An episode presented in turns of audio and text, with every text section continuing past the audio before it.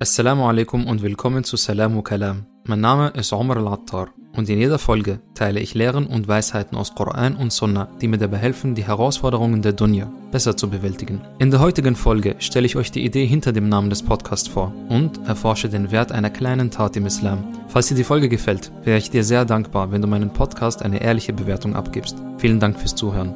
Salam.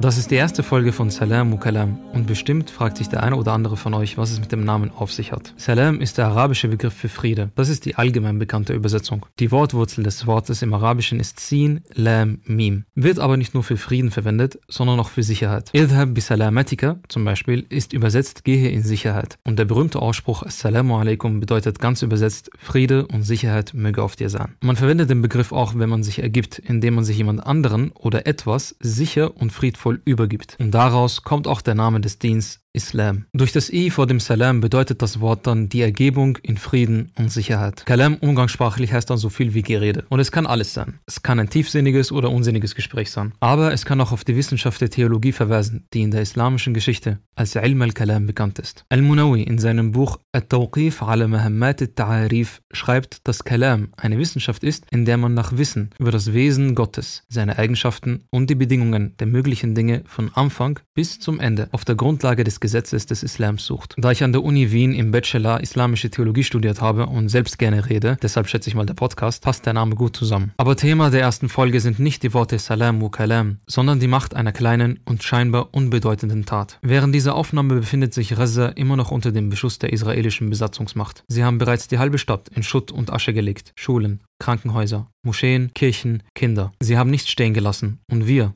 Ihre Geschwister sind gezwungen zuzusehen. Im Zuge dieser Ereignisse kam immer wieder auf, ob die Dinge, die wir tun, überhaupt einen Unterschied machen. Manche Stimmen da draußen haben sogar gemeint, dass dieses öffentliche Gerede auf Social Media oder Protestieren keinen Einfluss auf die Geschehnisse der Welt haben werden. Wer sind wir schließlich? Die, die daheim sitzen in unserem Luxus und warmen Betten und Mahlzeiten. Wären wir denn nicht besser dran, unsere Gebete einzuhalten, die Moscheen zu füllen und Allah, den Herrscher der Welt, darum bitten, die Veränderung herbeizurufen? Als mir diese Worte zum ersten Mal zu Ohren kamen, konnte ich nicht anders als einen zynischen Unterton herauszuhören und vielleicht sogar etwas Hohn gegenüber unseren Geschwistern, die buchstäblich Tag und Nacht damit verbringen, jede Menschenseele über diese Ungerechtigkeit aufzuklären. Und beim Anblick dieser Leidenschaft, diesen Schmerz in ihren Augen, kam mir direkt eine Eier in den Sinn. كنتم خير أمة أخرجت للناس تأمرون بالمعروف وتنهون عن المنكر وتؤمنون بالله. Ihr seid die beste Nation, die für die Menschheit geschaffen wurde. Ihr gebietet, was recht ist und verbietet, was ungerecht ist. Und ihr glaubt an Allah. Surah 3,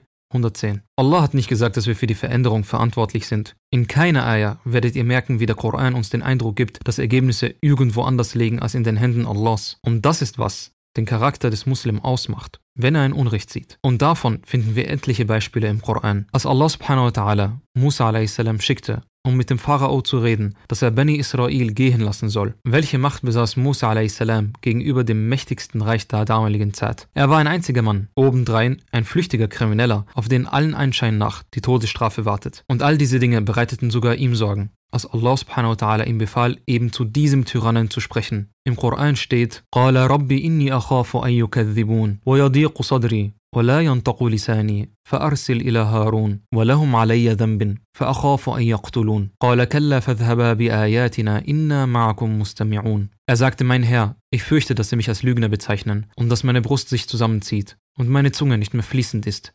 So schicke nach Harun, und sie haben mir gegenüber eine Sünde, und ich fürchte, dass sie mich töten werden. Allah sprach, nein, geht beide mit unseren Zeichen, und wir sind mit euch, und hören. Surat al-Shu'ara 12 bis 15. Ist Allah subhanahu wa ta'ala nicht an der Seite des Gläubigen, wenn er gegen Ungerechtigkeit spricht? Hört und sieht er nicht, wie er es bei Musa und Harun a.s. tat? Manche würden meinen, dass das nicht dasselbe ist, weil es ja sich um einen Prophet handelt, der Allahs Hilfe hat. Aber haben wir etwa nicht Allahs Hilfe auf unserer Seite? Und aus welchem Grund erzählt Allah subhanahu wa ta'ala uns die Geschichten im Koran? Die Geschichten, in denen selbst die Propheten um ihr Leben fürchteten und Dua machten, dass sie überhaupt in der Lage sind, gegen Ungerechtigkeit zu sprechen. Sind nicht ihre Geschichten genau für uns da, dass wir aus ihnen Inspiration ziehen und rechtschaffen handeln, um ihren Mut und ihren Tawakkul nachzuahmen? Veränderung, egal welche, kommt immer von Allah subhanahu wa ta'ala. Kein Herrscher der Welt, egal wie mächtig er sich hält, wird auch nur ein Blatt vom Boden heben ohne die Erlaubnis Allahs. Und das Ergebnis jeder Handlung lag niemals tatsächlich in unseren Händen. Aber dass wir es versuchen und dass wir die Absicht fassen, es zu tun, ist das, wofür Allah subhanahu wa ta'ala uns erst auf diese Welt gesendet hat. Allah sagt in Surat al-Mulk, Ayat 2, الذي خلق الموت والحياة ليبلوكم أيكم أحسن عملا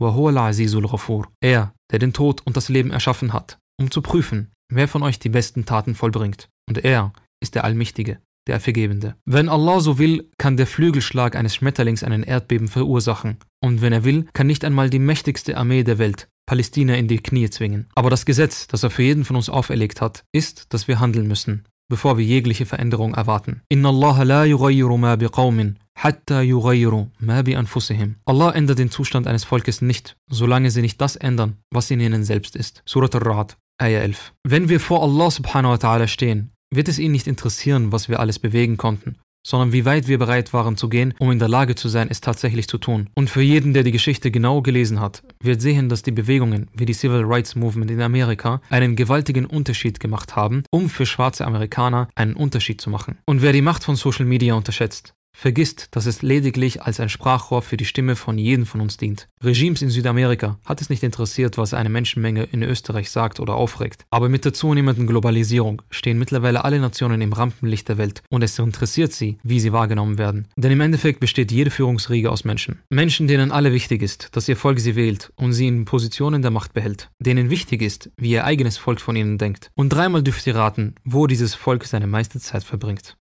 das Internet. Besser als je zuvor werden die Stimmen unserer Geschwister in Palästina gehört. Die Proteste werden online gepostet und sie werden weltweit ausgestrahlt. Menschenmengen, die das Herz einer einzigen weiteren Person für unsere Geschwister schlagen lässt, ob sie Muslime sind oder nicht. Denn für das, was in Palästina passiert, braucht man kein Muslim zu sein, um die Ungerechtigkeit und Unterdrückung zu erkennen. Vergesst niemals, Macht liegt beim Volk. Und die Stimme der Umma erreicht Stand jetzt die ganze Welt. Und ich hoffe, dass zum Zeitpunkt, wenn ihr meine Stimme hört, das weiterhin der Fall ist. Und selbst wenn sie alle weghören und uns ignorieren, so haben uns unsere Geschwister gebeten, sie nicht zu vergessen. Sie sind diese Ungerechtigkeit bereits nach 70 Jahren gewohnt, aber sie werden es niemals ertragen. Niemals, wenn ihre Geschwister sie ebenfalls im Stich lassen. Wenn die Umma, dessen ganzer Körper vermeintlich schmerzt, wenn ein Teil von ihr leidet, ihnen ebenfalls den Rücken kehrt. Sie wollen gesehen werden, nicht vergessen. Und wallahi, selbst wenn ihre Stimmen verstummen, so wären sie zufrieden, wenn sie wissen, dass wir sie alle in unserem Herzen weitertragen und der Welt erzählen, dass auf diesem Fleck Erde mutige Menschen waren, Menschen, die nicht bereit waren, ihre Heimat zu verlassen. Und es hieß Palästina.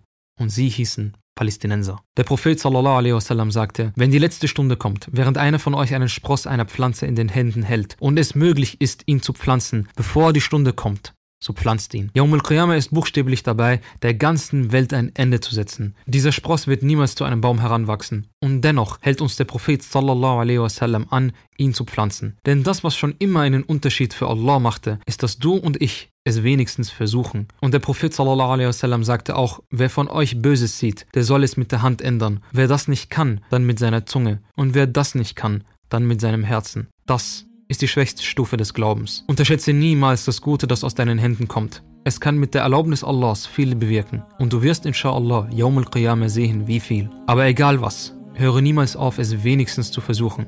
Sei es gegen Ungerechtigkeit zu sprechen oder sei es, wenn du die Hoffnung auf dich selbst verloren hast. Setze den ersten Schritt, mache etwas und Allah wird dir die Türen öffnen und an deiner Stelle sein. Bis zum nächsten Mal zu Salam Kalam.